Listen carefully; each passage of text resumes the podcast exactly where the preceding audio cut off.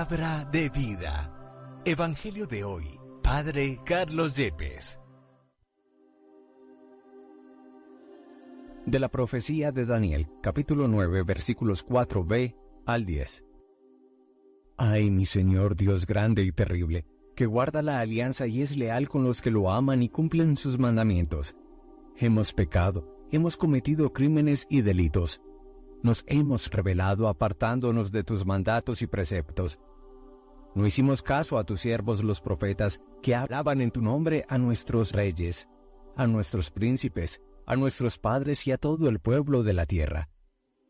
Tú, mi Señor, tienes razón, y a nosotros nos abruma la vergüenza, tal como sucede hoy a los hombres de Judá, a los habitantes de Jerusalén y a todo Israel, a los de cerca y a los de lejos en todos los países por donde los dispersaste a causa de los delitos que cometieron contra ti. Señor, nos abruma la vergüenza, a nuestros reyes, príncipes y padres, porque hemos pecado contra ti. Pero mi Señor nuestro Dios es compasivo y perdona, aunque nos hemos rebelado contra Él. No obedecimos la voz del Señor, nuestro Dios, siguiendo las normas que nos daba por medio de sus siervos los profetas. Palabra de Dios. Te alabamos, Señor. Salmo 79. Señor, no nos trates como merecen nuestros pecados. No recuerdes contra nosotros las culpas de nuestros padres, que tu compasión nos alcance pronto, pues estamos agotados. Señor, no nos trates como merecen nuestros pecados. Socórrenos Dios Salvador nuestro, por el honor de tu nombre, líbranos y perdona nuestros pecados a causa de tu nombre. Señor, no nos trates como merecen nuestros pecados. Llegue a tu presencia el gemido del cautivo, con tu brazo poderoso, salva a los condenados a muerte. Señor, no nos trates como merecen nuestros pecados. Nosotros, pueblo tuyo, ovejas de tu rebaño, te daremos gracias siempre, cantaremos tus alabanzas de generación en generación. Señor, no nos trates como merecen nuestros pecados. Del Santo Evangelio según San Lucas capítulo 6 versículos 36 al 38. En aquel tiempo dijo Jesús a sus discípulos, Sean misericordiosos como su Padre es misericordioso. No juzguen, y no serán juzgados. No condenen, y no serán condenados. Perdonen, y serán perdonados. Den, y se les dará. Les verterán una medida generosa, colmada, remecida, rebosante, pues con la medida con la que midan, se les medirá a ustedes. Palabra del Señor. Gloria a ti, Señor Jesús. Vamos avanzando en firme y adentrándonos en este tiempo especialísimo de la cuaresma. De la mano del profeta Daniel en el capítulo 9, primera lectura que hoy nos presenta la liturgia, se nos invita a reconocer que somos pecadores, que hemos cometido el mal y la iniquidad que Dios no quiere. En efecto, Daniel dirá, Señor Dios grande y temible, que guardas la alianza y el amor a los que te aman y observan tus mandamientos, y reconocerá, nosotros hemos pecado, hemos sido malos, hemos cometido iniquidades, nos hemos rebelado y nos hemos apartado de tus mandamientos y tus leyes, no hemos hecho caso a los profetas, tus siervos, que hablaban a nuestros padres, reyes, príncipes, y a todo el pueblo. Y a renglón seguido el profeta Daniel reconoce sobre Dios, Tuya, Señor, es la justicia, y nuestra la vergüenza en el rostro, que ahora soportan los hombres de Judá, los habitantes de Jerusalén y de todo Israel. Señor, ratificará el profeta Daniel, la vergüenza es nuestra, de nuestros príncipes, de nuestros padres, porque hemos pecado contra ti. Por eso en esa misma línea teológica y espiritual, El salmo responsorial de la liturgia de este día nos invita a unirnos como asamblea celebrativa a decir, no nos trates, Señor, como merecen nuestros pecados. Y dirá el salmista, no recuerdes, Señor, contra nosotros las culpas de nuestros padres, que tu amor venga pronto a socorrernos, porque estamos abatidos, para que sepan quién eres, socórrenos, Dios y Salvador nuestro, para que sepan quién eres, sálvanos y perdona nuestros pecados. Y tanto esta primera lectura como el Salmo responsorial de hoy nos preparan para el impresionante, exigente y comprometedor Evangelio que hoy nos presenta la liturgia de la Iglesia, contenido en el capítulo 6 del evangelista San Lucas.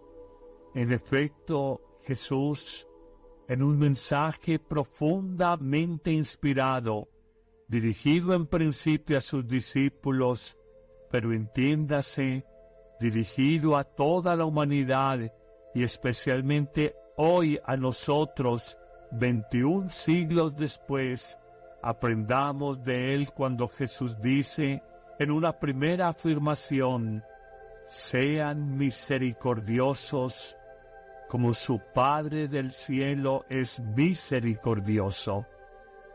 Qué expresión tan clara y contundente cuánta misericordia falta en el corazón humano, no solo hoy, sino en las distintas épocas y estadios de la humanidad. Si fuéramos más misericordiosos, habría familias más unidas, matrimonios más integrados, menos violencia, más justicia social, mayor fraternidad humana pero los efectos de esa falta de misericordia lo descubrimos en los sufrimientos de la sociedad, de las familias y de las personas de hoy. A seguido en un segundo momento y como consecuencia de ser misericordiosos, Jesús pide a sus discípulos, no juzguen y no serán juzgados. ¿Quién puede negar que el juzgar, el criticar y el murmurar de los otros se ha tornado deporte mundial, deporte olímpico?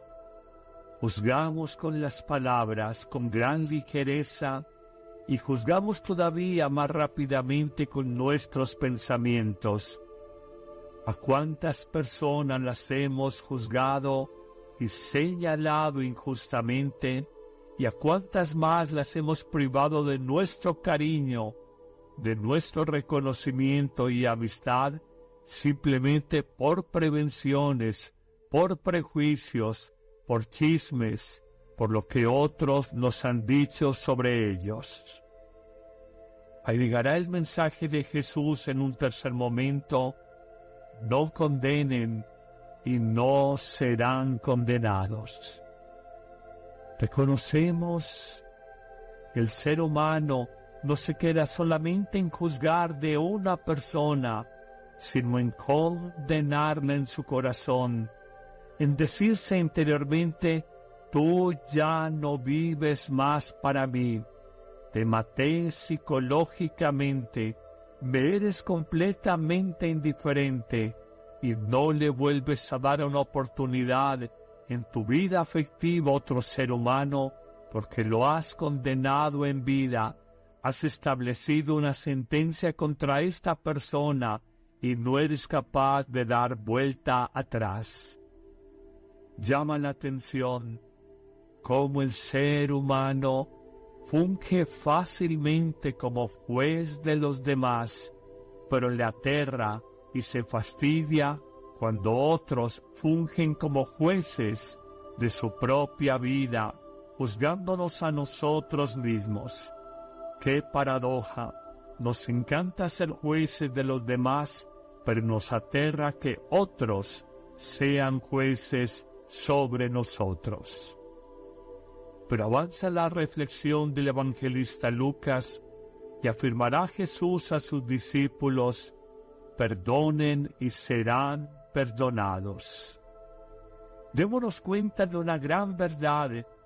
Solo no seremos juzgados si no juzgamos. Solo no seremos condenados si no condenamos. Y solo seremos perdonados si tenemos capacidad de perdonar a los demás. El perdón, qué palabra tan corta y tan exigente. Como muchos matrimonios se han acabado porque los esposos entre sí fueron incapaces de perdonarse. Cuántas familias se han dividido, han entrado en rupturas por muchos años o incluso el resto de sus vidas porque fueron incapaces de sanar ofensas y de perdonarse de corazón. No puede ser el Evangelio de hoy más contundente cuando nos invita Jesús a la misericordia y a no juzgar, no condenar y a perdonar las ofensas ajenas. Terminará este Evangelio con una quinta proposición afirmando, den a los demás y se les dará. Recibirán una medida remozada, rebosante, y culminará el Evangelio con una máxima que a todos nos pone a pensar. La medida con que ustedes midan a los demás, de misericordia o de dureza, con esa misma medida serán medidos por el Padre Dios.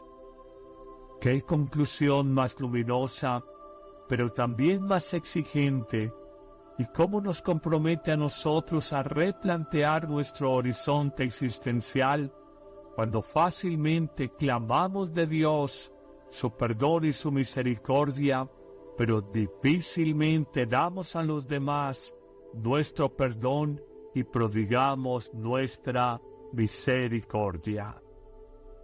Que el Señor, que rico en amor y compasión, bendiga tu vida ilumine tu corazón y te guíe en este día. Y te bendigo en el nombre del Padre y del Hijo y del Espíritu Santo. Amén.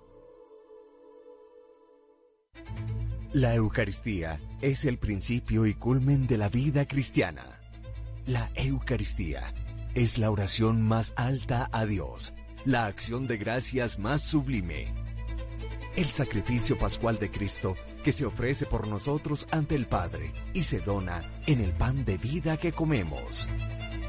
No hay verdadero y profundo encuentro con Cristo, sino en la Eucaristía de cada día. Vívela diariamente en tu parroquia y si no puedes asistir, celébrala con nosotros en YouTube y Facebook Live con el Padre Carlos Yepes y el equipo de sacerdotes que apoyan a Amén Comunicaciones. Te esperamos todos los martes, jueves, viernes y domingo. La iglesia hace la Eucaristía y la Eucaristía hace a la iglesia.